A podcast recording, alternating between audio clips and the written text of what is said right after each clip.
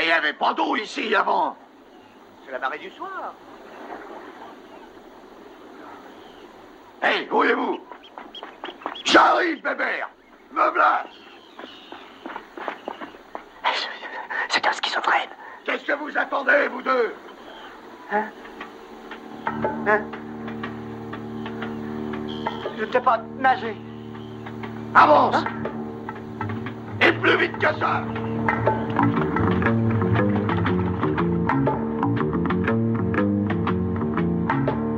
Bonjour et bienvenue sur France Culture à la première des cinq matinées de notre grande traversée Roman Polanski.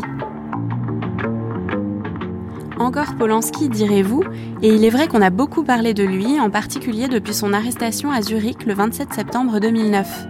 La vérité, c'est qu'on a toujours beaucoup parlé de Roman Polanski, ou du moins de sa vie si incroyablement romanesque qu'il a mené du ghetto de Cracovie à Hollywood en passant par Londres et Paris. Or, ce dont on ne parle jamais vraiment, c'est de l'œuvre. Au-delà de l'homme, de ses tragédies et de ses failles, il y a un cinéaste de tout premier plan dont nous allons explorer l'univers au fil de nos cinq matinées jusqu'à ce vendredi 20 août. Des films polonais aux classiques américains, de Répulsion à Tess, du locataire au pianiste, bref, du couteau dans l'eau, son tout premier long métrage qui date de 1962, à The Ghostwriter, son dernier film en date, sorti en 2009. Nous voici donc embarqués pour un voyage dans l'œuvre passionnante et torturée de Roman Polanski.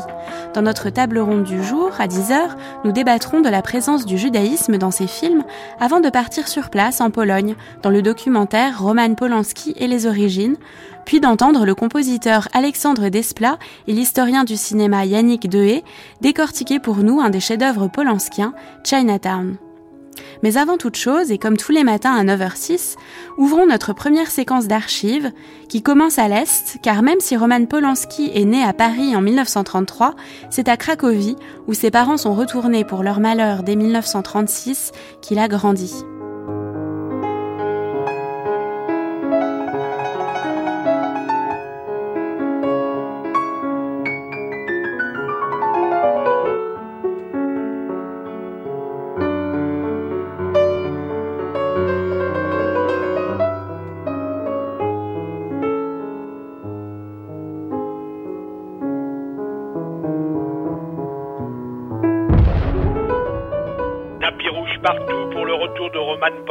En Pologne. Des heures et des heures de direct sur les radios et sur les chaînes de télévision, des pages entières dans les journaux. Une galerie expose des photographies du film et plusieurs cinémas, dont l'un fut la salle de spectacle du ghetto, offrent des places gratuites pour les jeunes. Autre symbole, la veuve et les deux fils de Spielmann sont présents, tout comme le fils de l'officier nazi qui dans le ghetto lui sauva la vie. Bref, depuis trois jours, à Varsovie, tout le monde attend avec impatience, gravité, émotion, car le film touche directement l'histoire du pays et des Polonais. Pour ce grand retour de Polanski, il avait quitté son pays en 1963. La fondation de la culture polonaise lui remet un sceptre d'or couronnant toute son œuvre. Et pour fêter l'événement, tous les copains du grand réalisateur polonais, tous ceux de l'école du cinéma de Lotz, répondent présents et l'entourent. Pour moi, c'est un moment émouvant, la première mondiale du pianiste en Pologne. Ce n'est pas par hasard. Nous avons raconté l'histoire avec honnêteté et modestie, telle que je me la suis rappelée. Confie hier soir Roman Polanski en présentant son film à Varsovie. Certaines rues du ghetto existent toujours. Leur nom n'a pas changé. Personne n'a oublié que 300 000 juifs vécurent et périrent dans ce qui fut le plus grand ghetto d'Europe Ici, les pierres témoignent et les hommes continuent à se souvenir. C'est probablement mon film le plus personnel. Roman Polanski, 2002. Parce que j'ai pu utiliser mes propres souvenirs de cette époque.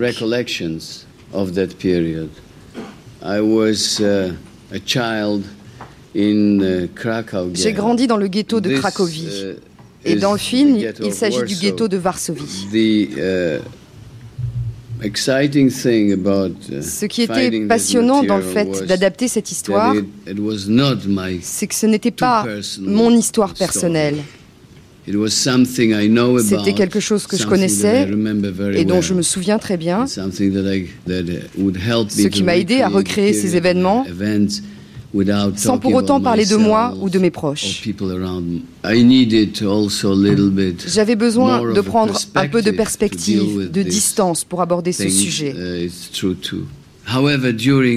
Cependant, pendant les six mois de production du film, il y avait des moments qui m'ont rappelé de façon très vivace des événements que j'avais vécus. Uh, Et tous ces moments de terrible tristesse me sont revenus.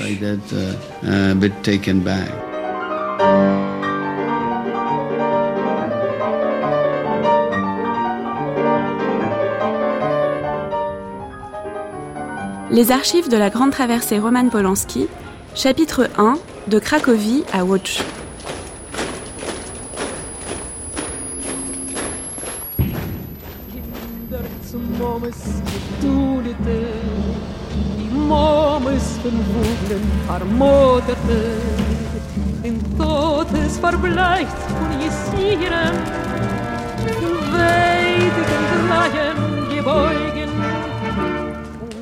Martin Gray, il me semble que les enfants ont joué un grand rôle dans la survie du ghetto.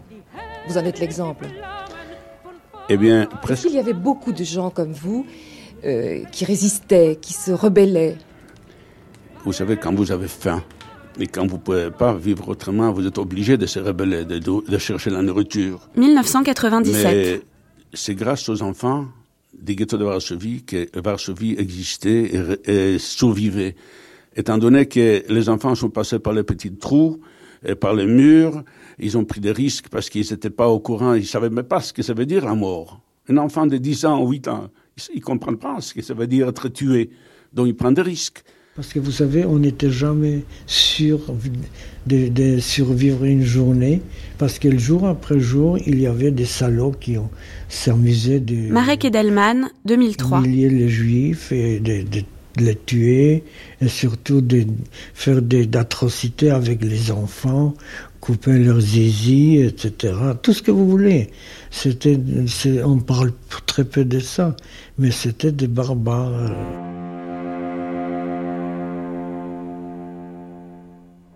Nous, les jeunes, on a commencé à s'occuper des enfants. Goutka, 2003. J'avais 15 ans, et puis bon, il y avait des enfants où les parents n'avaient plus rien à leur donner à manger, et puis il n'y avait pas d'école, il n'y avait rien. Alors chacun apportait ce qu'il avait comme cahier, comme livre, tout ça, et on s'occupait des enfants. Mais après, c'était beaucoup plus pénible. Il y avait des amis qui tombaient malades, de typhus, de tout ça. Et nous, on trottait sur les cadavres des enfants, des, gens malheureux, tout ça. On, on s'était habitué. C'est bizarre comment on s'habitue au malheur. Alors, ce qui est curieux, c'est que vous avez eu une, une, vie très mouvementée, tragique même à certains moments de, votre, votre vie. Vous avez vécu en, en particulier un régime euh, totalitaire. Vous avez vécu le, le, ghetto de Cracovie. Vous avez souffert. Votre mère est morte dans les camps. Ensuite, vous avez connu le, le, le communisme. C'était aussi une autre forme de, de répression, moins, moins violente, mais tout de même très, très forte. Euh, et vous dites toujours que le choix de vos sujets ne, ne, concerne pas du tout votre, votre biographie, ni votre vie privée, ni ce qui a pu se passer dans votre vie. Alors c'est tout de même curieux parce que tout de même, euh, les, les, films que vous choisissez sont peut-être des projets qu'on vous apporte ou des romans que vous choisissez d'adapter, mais enfin, euh, il y a tout de même des curieux, curieux peut-être, mais vrai. 1995. Puisque quand vous vraiment analysez les, les, les films, film après film, surtout mes premiers films, qu'est-ce que ça a à voir avec ce que j'ai vécu avant? Même euh, mon premier film fait en Pologne, Le couteau dans l'eau, comment c'était loin de toute la réalité de cette époque, comment c'était loin des thèmes que choisissaient mes amis. Mais mes amis, c'était des gens un peu plus âgés d'habitude. Euh, je veux dire, mes, mes, amis, mes, je peux même pas les appeler mes pères, puisque c'était une, une promotion euh, précédente de l'école de, de, cinéma et, et, presque une génération différente, quelqu'un qui a vécu comme Vaida ou Vaida Oui, c'est ça. Ils ont vécu les années, les, années de leur jeunesse euh, pendant la guerre. Moi, j'ai vécu ma, mon enfance. C'est tout à fait différent. Pour un enfant, c'est la réalité, la seule. Il n'a pas d'autre vie à comparer. Les gens plus plus âgés, ils ont déjà des conceptions d'autres vies avec laquelle ils peuvent comparer la leur aussi. Euh, c'est le moment où, où, où leur créativité euh, s'installe et, et eh bien, ça porte les marques de ce qui se passe autour d'eux. Ils n'arrivent plus à s'en débarrasser des thèmes de la euh, de, des partisans de euh, des, de la guerre de l'occupation euh, mon, mon, couteau dans l'eau il n'avait rien à voir avec tout ça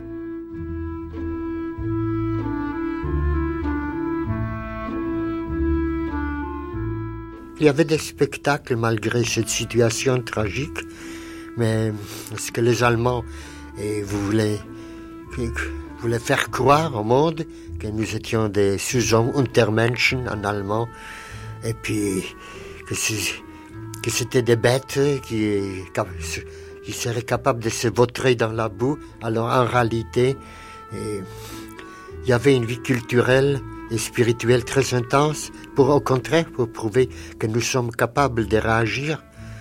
Alors il y avait beaucoup de spectacles, en fait. il y avait des salles de, des concerts. Il y avait des pièces de théâtre et on jouait en yiddish et en polonais.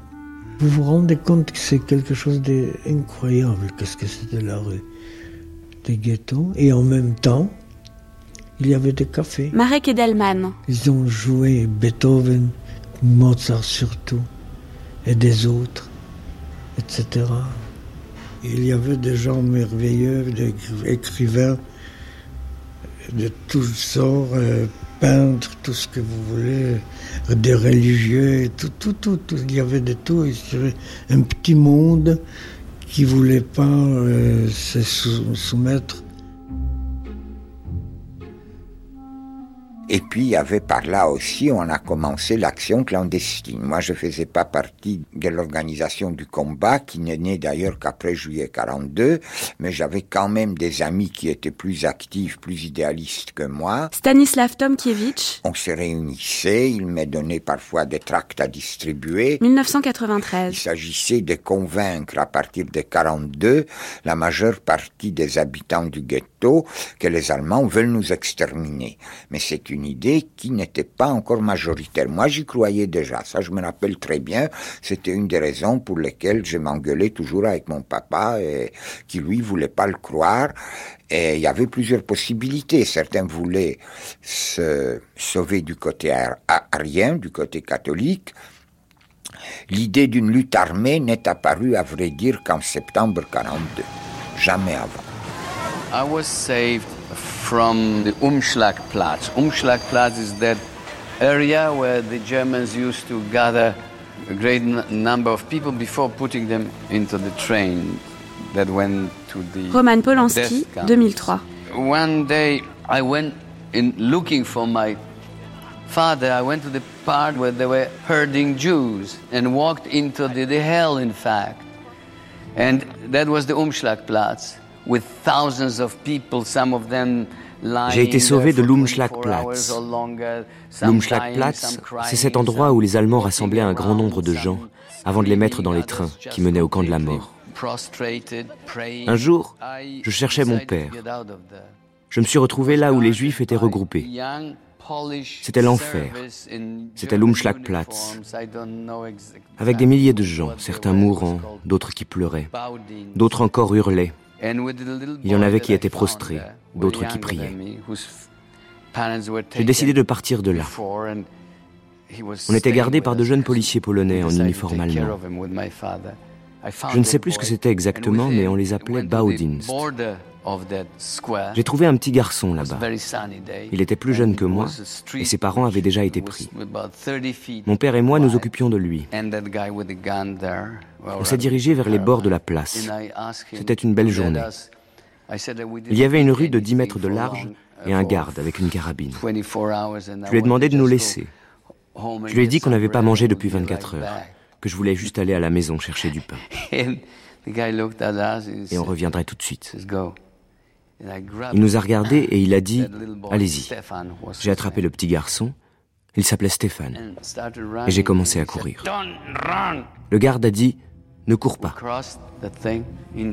De là, je connaissais des passages pour rejoindre les cours. Tout était en désordre. Tout avait été vide. Il y avait des affaires partout, des plumes, des plumes, des oreillers. Tout avait été jeté par les fenêtres. Mais il n'y avait personne. C'était le désert. uh, just things thrown out of the window and nobody, desert. Le 14 février 1943, la mère de Roman Polanski, Boula, enceinte de 4 mois, est arrêtée et déportée à Auschwitz où elle meurt dans la chambre à gaz.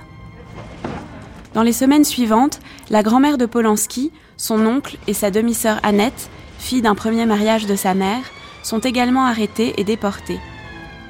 Roman reste seul avec son père, Richard, jusqu'à la liquidation du ghetto de Cracovie le 14 mars 1943. Ce jour-là, Richard est arrêté. Il sera déporté au camp de Mauthausen, dont il reviendra vivant en 1945. Mais pour l'heure, en 1943, Roman Polanski a 10 ans et il est seul au monde.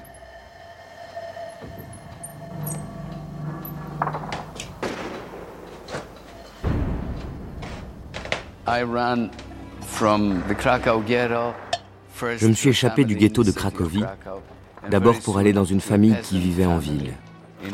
Puis très vite, j'ai été dans une famille de paysans, à la campagne, une campagne pratiquement médiévale. Est-ce qu'on pourrait dire que d'une certaine façon, il y a un dédoublement de votre enfance? Le pianiste ne parle pas d'un enfant, mais il parle du ghetto que vous avez connu. Et par contre, Oliver Twist, qui ne parle pas du ghetto, retrouve le thème de l'enfermement, mais cette fois-ci avec l'enfant que vous avez pu être. Oui, il retrouve plusieurs thèmes de mon enfance. C'est l'histoire d'un orphelin.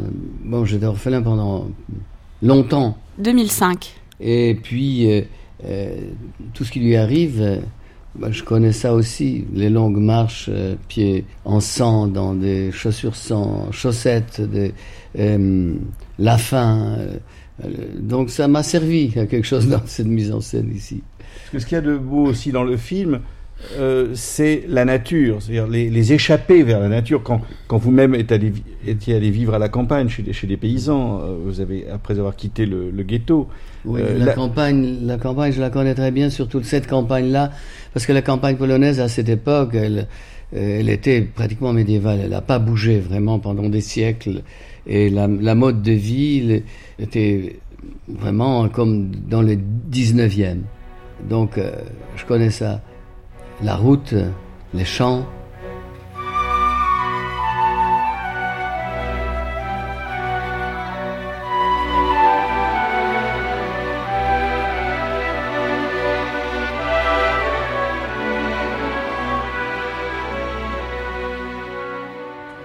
You see, when I was a child and ran away from the ghetto, I lived in a country exactly like the one in Tess. It was quand j'étais enfant, je me suis échappé du ghetto et j'ai vécu à la campagne, dans un paysage exactement identique à celui de Tess. C'était dans les années 40, mais on aurait dit la Pologne du 19e siècle.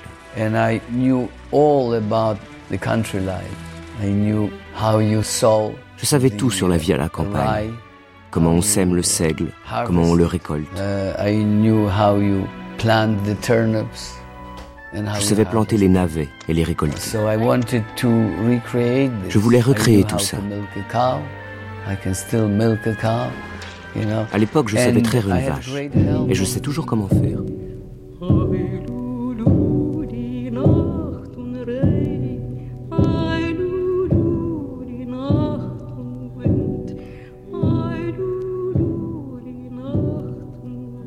Meine Erinnerung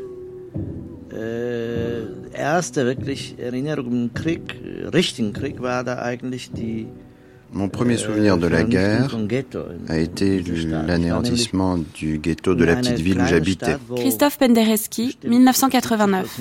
C'était une petite localité et 70% des habitants étaient des juifs.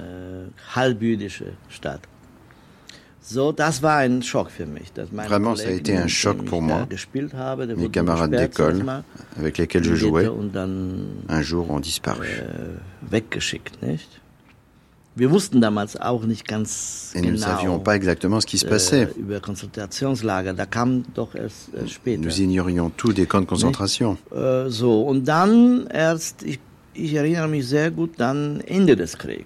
je me rappelle bien de la fin de la guerre aussi. J'avais déjà 11 ans. C'était en 44. L'armée rouge nous a libérés, paraît-il.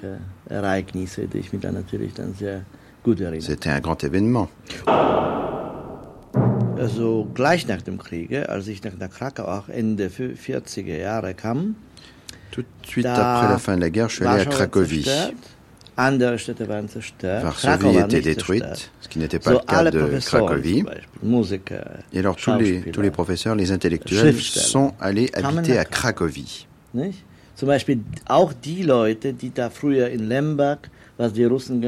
C'était la même chose que pour les intellectuels qui venaient des parties du pays qui ensuite ont été annexés par les, par les soviétiques. Donc tout le monde est venu à Cracovie.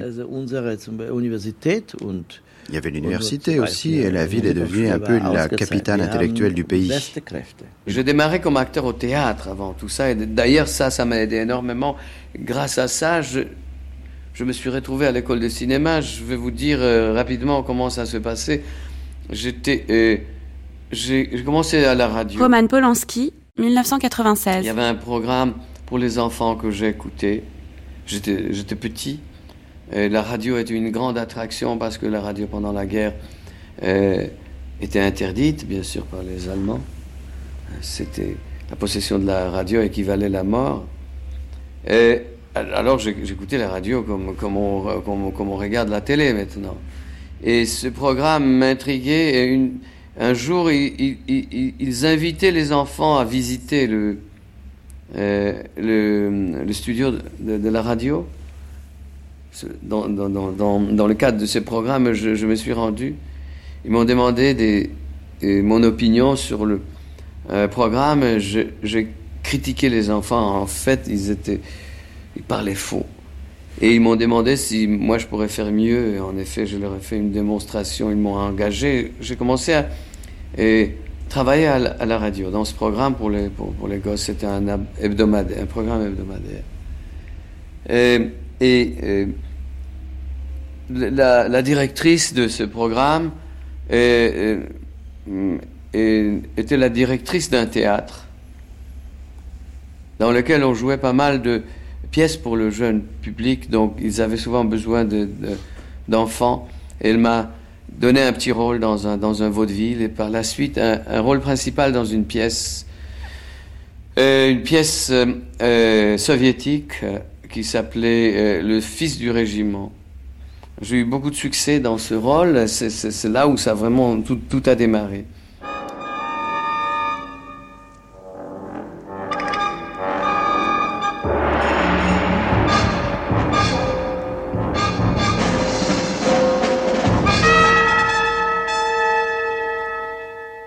La RTF présente Connaître le cinéma.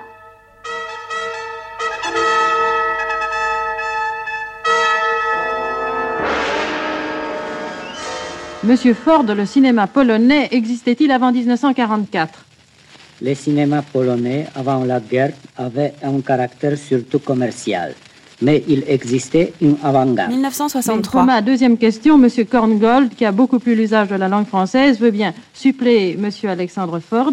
Aussi, vais-je lui demander comment est né le cinéma polonais de 1944. C'est un cinéma qui est né au milieu des combats. Nous étions tous mobilisés dans la jeune armée polonaise qui libérait notre pays. Notre première caméra fut conquise sur les armées allemandes en déroute. Et quels furent les premiers films polonais après cette libération C'était des documentaires et des actualités de la bataille de libération, puis de la bataille pour la reconstruction. Et comment sont nées la dernière étape et la vérité n'a pas de frontières? Il était tout naturel que nous rendions d'abord hommage aux millions de victimes des camps de concentration, aux millions de juifs massacrés par les nazis. Et où en est aujourd'hui le cinéma polonais? Pour l'année 49, nous avons un programme de sept grands films et de quelques 30 courts-métrages. Un des grands films sera consacré à Chopin et sera réalisé en étroite collaboration avec la France. Eh bien, merci, Monsieur Alexandre Ford. Merci, Monsieur Cornwall.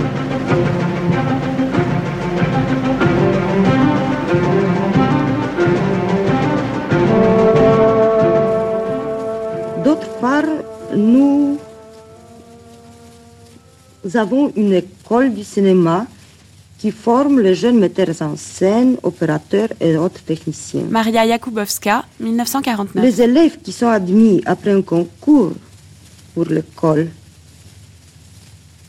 euh, sont, sont pris en charge par l'État qui les loge, les nourrit et leur donne même l'argent de poche.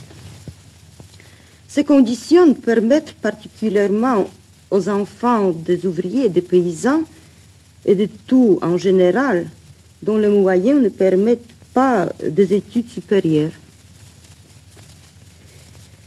Nous espérons bien que d'ici dans deux ou trois années, cet effort de la Nouvelle-Pologne portera ses fruits et que nous pouvons vous présenter les films réalisés par nos jeunesses. Et un des grands profs de l'école de cinéma, qui s'appelait Bogdjevich, qui était aussi un metteur en scène et qui était un grand pédagogue, vraiment adoré par, le, par les, étudiants. Ils étaient le doyen de l'école. Et il s'occupait d'un euh, d'un film que l'école était en train de tourner, où il y avait quatre metteurs en scène, entre autres Vaida, ou Vajda, comme vous dites ici. Roman Polanski, 1996. Et c'était quatre euh, sketchs, c'était un film à quatre, euh, quatre épisodes.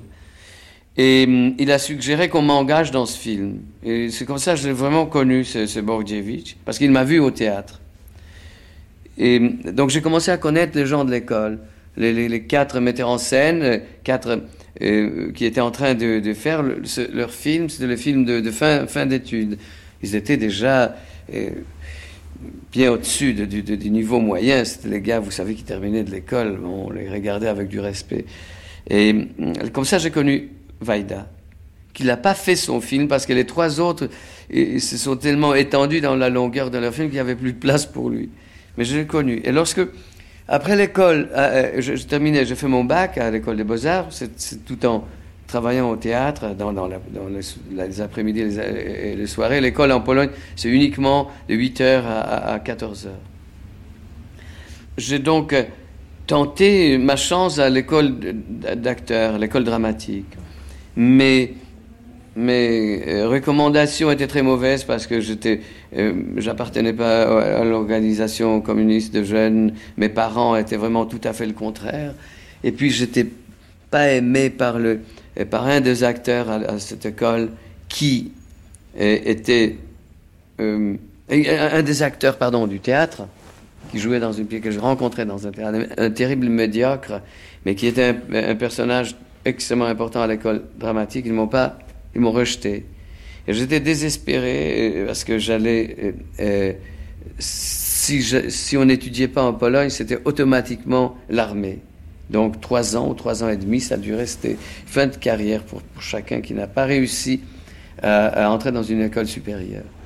Et ce Borjevich m'a dit pourquoi tu ne sais pas l'école de cinéma? L'école de cinéma, c'était bien sûr mon rêve, mais elle était tellement exclusive que je, pensais que j'avais aucune chance. Et j'ai donc essayé cette école de cinéma et ils m'ont accepté. Je ne croyais pas euh, mes oreilles, je ne croyais pas mes yeux quand j'ai lu la liste. C'était beaucoup grâce à Seborjevich qui a certainement vu que j'avais du talent dans cette direction parce qu'il était vraiment quelqu'un qui supportait énormément les gens aux qui il croyait. Et, je me suis retrouvé dans l'école de cinéma grâce euh, au fait que j'étais acteur. Ce que je peux ajouter, que euh, les périodes dans lesquelles on ne peut pas rien dire ou on ne peut pas euh, dire beaucoup, c'est la période merveilleuse pour euh, tous les réalisateurs parce que ça peut être très utile pour euh, essayer de trouver le, le, le, forme de film. Parce que si on peut dire quelque chose, on cherche autre langue, on cherche autrement, on cherche le symbole. Un étudiant de l'école de Watch, 1981. Alors est-ce que ça veut dire que vous recherchez, que vous souhaitez la contrainte? Vraiment, ça, ça m'aide beaucoup parce que ça me provoque chercher, chercher autre langue. Ça me provoque chercher, par exemple, le jeu des mots, le jeu des symboles, l'allégorie. Et ça, c'est très utile au point de vue de chercher les formes. Est-ce que vous pensez que de cette génération de l'école de Lodz puisse dégager un, quelque chose comme un courant esthétique, enfin comme un, une façon de, de faire du cinéma homogène. On peut dire que euh, l'école de Wuch était toujours euh, spécialisée au point de vue de, chercher l'esthétique. Le, C'est les questions de, professeurs qui, sont, euh, qui travaillent là-bas, comme les profs. parce que euh, aux périodes qui a passé, évidemment, le, gouvernement a demandé très souvent pour travailler à l'école les profs qui sont très proches du cinéma esthétique, parce que vraiment, c'est cinéma esthétique, c'est tout à fait la forme. Et ils sont très souvent interdit de travailler dans l'école, le, prof ou le, metteur en scène qui, qui préfère euh, autre cinéma, ça veut dire le cinéma qui parle tout simplement et qui raconte la vérité. Alors, vous, vous disiez que vous étiez évidemment à l'école de, cinéma de Łódź. On dit Łódź, je crois. Oui, Łódź. Vous dites Lodz pour qu'on comprenne. Oui, non mais en, français, on, le dit Lodz. En fait, Lodz, ça euh, s'écrit avec un, un O qui a un accent, et ça, ça fait OU en polonais. 2006. Et hum, des Z, au-dessus des Z, il y a aussi un accent qui adoucit. Le, Z, ça fait WUDJ. Alors, votre, votre formation. Ah, pardon. et le L est barré. Ça fait WU, comme, euh, comme W en anglais. Donc, vous avez raison, c'est WUDJ. Et ça veut dire un bateau pour vous, euh, quand vous avez étudié à, à à l'école de Wuch, qu'est-ce qui vous a le plus apporté? Voir, Il me semble que les films, voir des films, vous êtes très cinéphile, c'est-à-dire qu'en fait, vous êtes nourri, votre cinéma est très personnel et en même temps, il est, il est très nourri aussi du, du cinéma de ceux qui vous ont précédé. Vous étiez très cinéphile. Mais l'école de Wuch était très cinéphile. Euh, je veux dire par ça qu'on voyait beaucoup de films. Il y avait euh, deux salles de projection, une grande, l'autre pour, pour, pour le, qui était plutôt pour la production, mais une grande salle dans laquelle il y avait pratiquement la projection continue, parce qu'il était assez facile de commander un film à la cinémathèque, qui était assez étroitement lié à l'école, et de se les faire projeter. On voyait beaucoup, comme je disais. En plus, euh, c'était à l'époque où la, euh, Pologne était assez hermétiquement euh, fermée. C'était l'époque communiste et on voyait pas tout. Mais il y avait quand même des films qui venaient pour être visionnés par les gens du ministère de la Culture et de, de, de cette section qui s'occupait de cinéma. Et nous, on nous permettait de les voir. Donc dès qu'il y avait un, film qu'on pouvait voir, un nouveau film français par exemple, parfois même américain, mais très rarement, beaucoup anglais, on pouvait les, les visionner. Et donc euh, euh, on regardait les films sans arrêt, parfois on, on, on s'est sauvé de, de, de, cours et il arrivait assez souvent que euh, la projection s'arrêtait, lumière s'allumait, un assistant entrait, il disait tous du cours euh, opérateur ou mise en scène troisième dehors. et bon, on hurlait naturellement ceux qui étaient dérangés par l'arrêt, etc. Mais on, essayait de voir beaucoup de films. Il y avait un escalier euh, à l'école euh, sur lequel on, passait des heures à, discuter des, cinémas, à se battre, souvent physiquement. Donc c'était une école où la cinéphilie était assez répandue.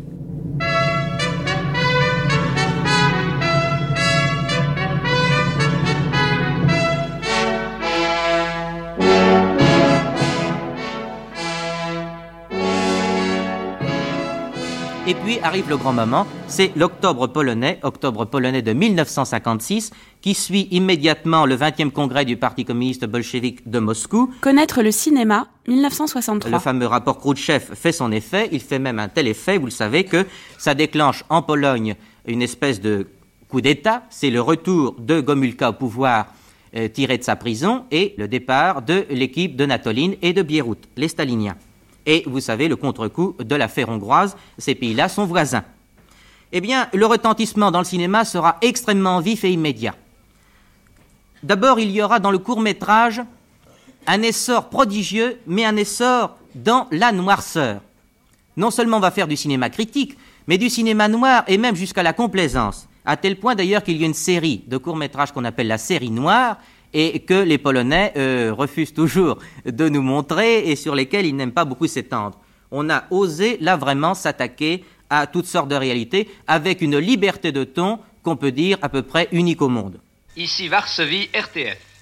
Une neige timide est tombée sur Varsovie, mais semble rongée par le brouillard qui a empêché tout avion de décoller aujourd'hui. Le comité du Parti ouvrier unifié, c'est-à-dire du Parti communiste de la ville de Varsovie, termine sa session aujourd'hui. Monsieur Gomulka s'est adressé aux responsables communistes de la capitale il y a deux jours et on croit savoir qu'il leur a recommandé la sagesse et la patience.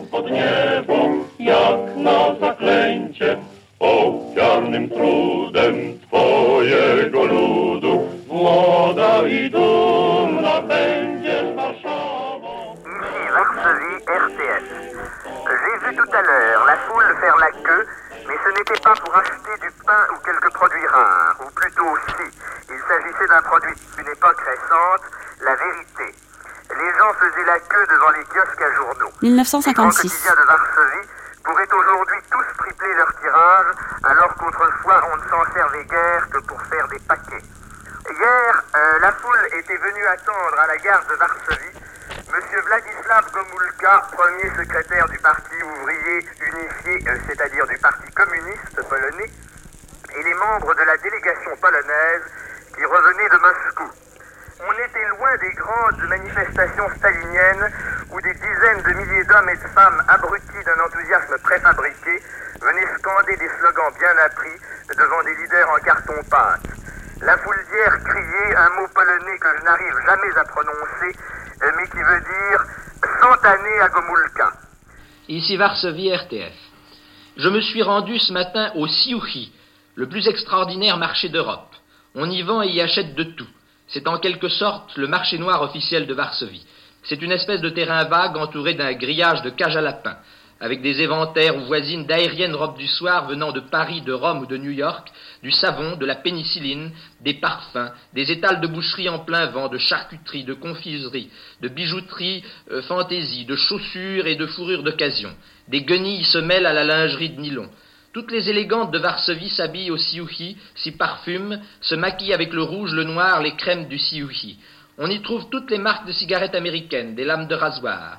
Les emballages aux vives couleurs des produits du monde occidental tranchent avec le triste uniforme du froid et du dénuement. En revenant du Siouhi, comme je passais dans Noviciat, l'artère centrale de Varsovie, en pensant encore au prix exorbitant de tant de misère, j'ai pourtant vu une vitrine de magasin où était affichée une réduction de prix de 50%. Mais il s'agissait de livres soviétiques dont la Pologne a été inondée au cours des dernières années. Je vais en acheter quelques-uns, me dit le Polonais qui m'accompagnait. Ils serviront à faire un beau feu de joie pour notre réveillon. Ici Varsovie, à vous Paris.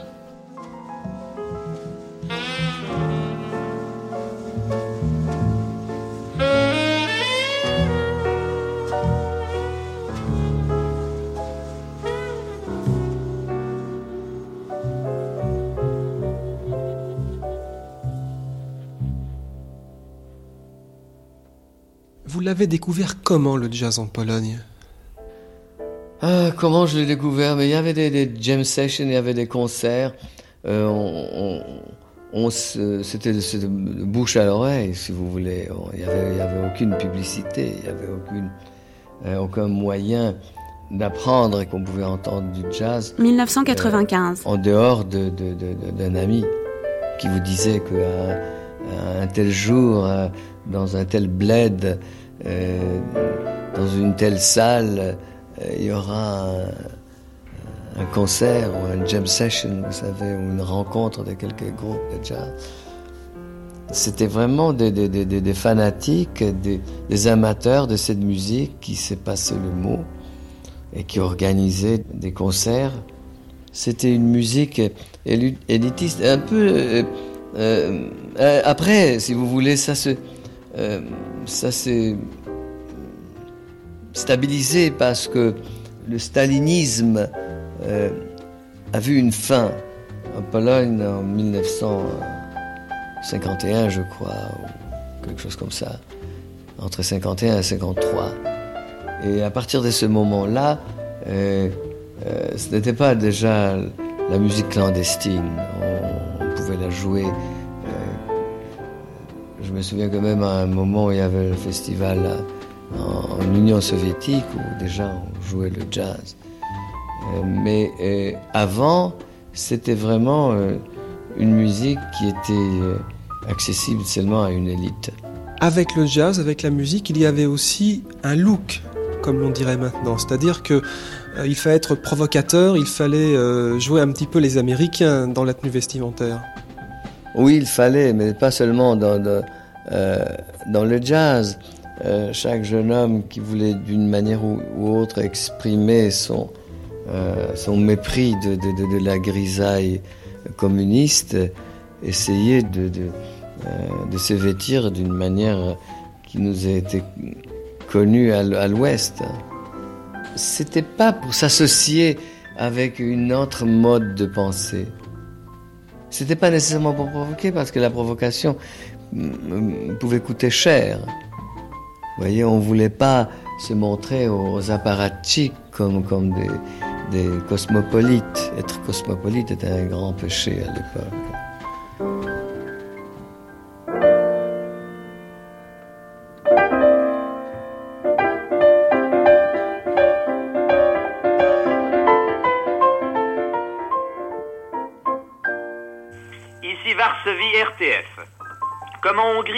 La jeunesse a joué un rôle déterminant dans la révolution qui a fait voler en éclats le stalinisme en Pologne. Et cette jeunesse reste plus que jamais à l'avant-garde du pays. Le Parti communiste et le gouvernement ont du mal à la tenir. 1956. Il y a deux semaines environ, le journal des étudiants de Varsovie, Horizonte, s'est vu interdire de poursuivre sa publication pour avoir trop clairement pris la défense des insurgés hongrois et avoir exprimé un peu trop haut son aversion pour l'Union soviétique. Mais le temps n'est plus où une intervention officielle réduisait tout le monde au silence. Les journalistes de Horizonte ne désespèrent pas de faire reparaître leur journal. L'agitation dans la jeunesse va d'ailleurs plus loin et plus profond.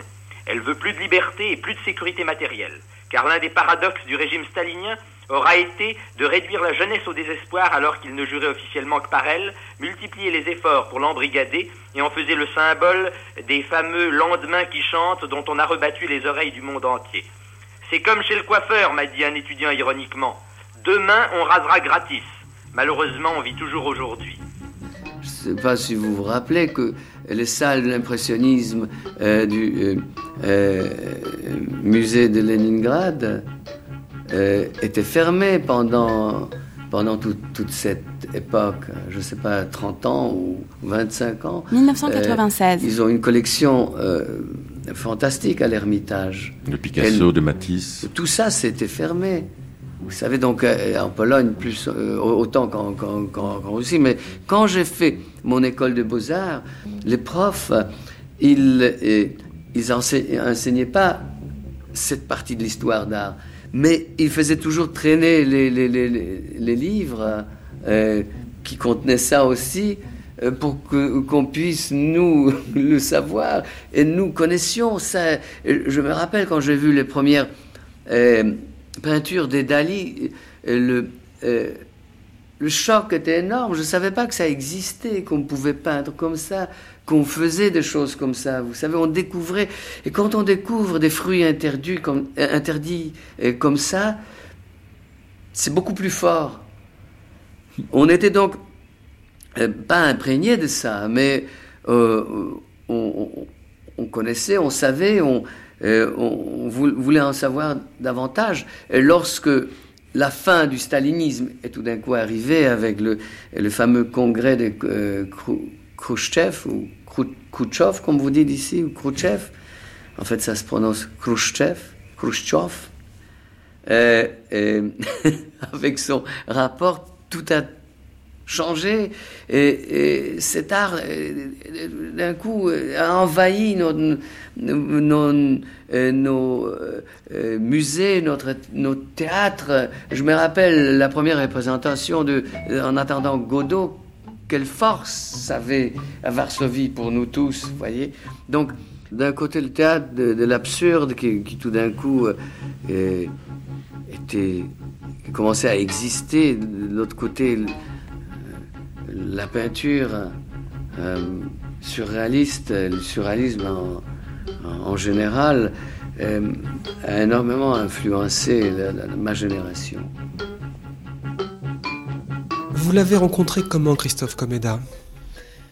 Ah, Je l'ai d'abord euh, vu pendant ses concerts, à l'époque en Pologne où le jazz était plus ou moins clandestin.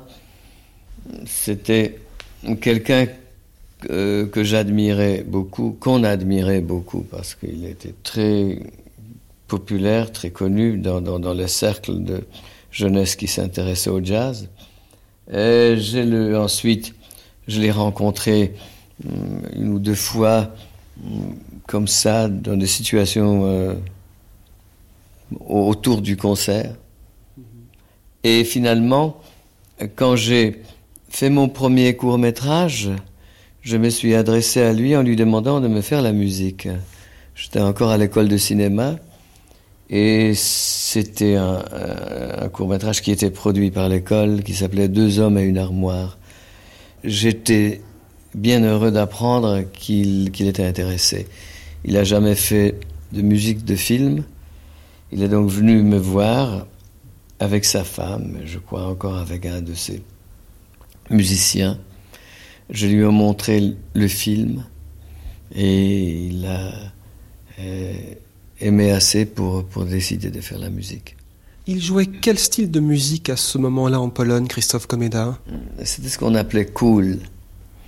Et c'était la musique euh, qui était assez près de, de, disons, Miles Davis de cette époque.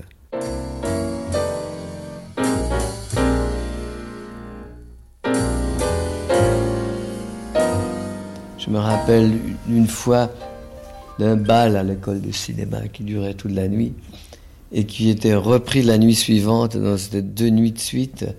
C'était l'hiver, très froid, euh, glacial, avec beaucoup de glace devant l'immeuble. Et nous sortions euh, vers, je sais pas, peut-être 7 heures du matin. Et quelque chose lui a pris, il a commencé à grimper sur un arbre euh, un arbre glacé, vous savez. Et il a, il a, il a grimpé peut-être à, la hauteur euh, de trois, trois ou quatre étages. Il voulait plus descendre, il voulait plus redescendre. Sa femme en bas hurlait, euh, l'insultait. Moi, j'essayais de les persuader et je me souviens que ça a pris une bonne demi-heure ou plus de, de l'avoir en bas j'étais aussi un peu euh, bourré et je me souviens que je lui ai fait une dérouillée parce qu'on on était vraiment furieux car il, pouvait, il pouvait se, euh, se tuer.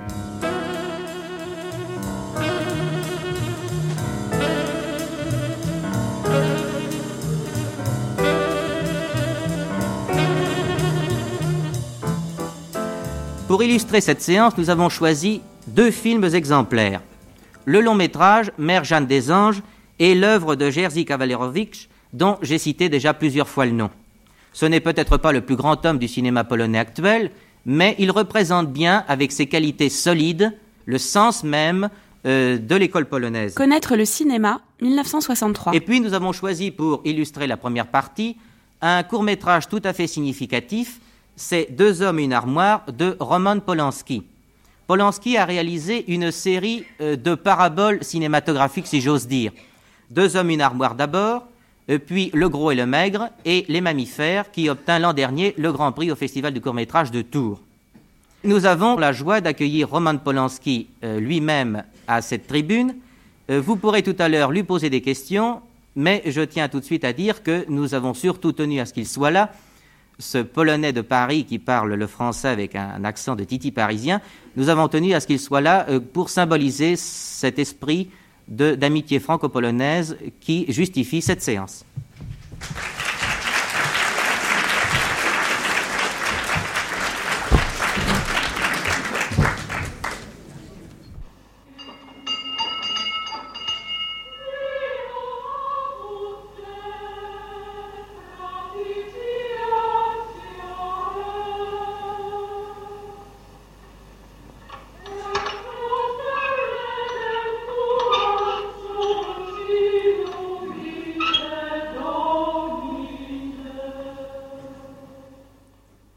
Au XVIIe siècle, dans un Carmel isolé de Pologne orientale, les religieuses semblent la proie des démons. Après de vaines tentatives pour les en délivrer, on a fait appel à un père théologien ascétique et tourmenté. Ses premiers contacts lui révèlent comment une paix apparente peut dissimuler l'inquiétude et le mal.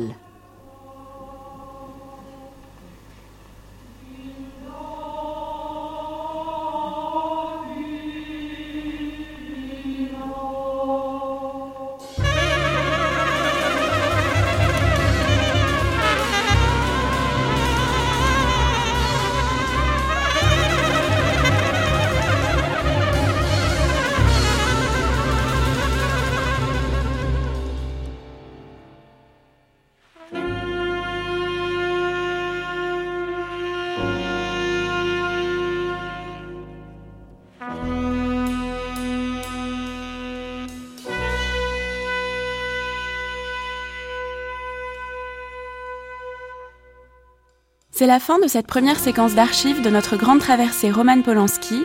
Merci à Sophie Gillery de l'INA et à Haruyo Yokota. Prise de son, Véronique Amiot, Sébastien Royer. Mixage, Pierre Mine. C'est Thibaut Vincent qui est la voix française de Roman Polanski au long de toute notre grande traversée. Une émission de Florence Colombani réalisée par Céline Terce. Nous quittons Roman Polanski au début des années 60 et nous retrouverons demain à 9h06 ce jeune cinéaste polonais surdoué pour suivre son premier coup d'éclat, le fameux couteau dans l'eau, qui lui valut la couverture de Time Magazine et la chance de pouvoir passer à l'ouest.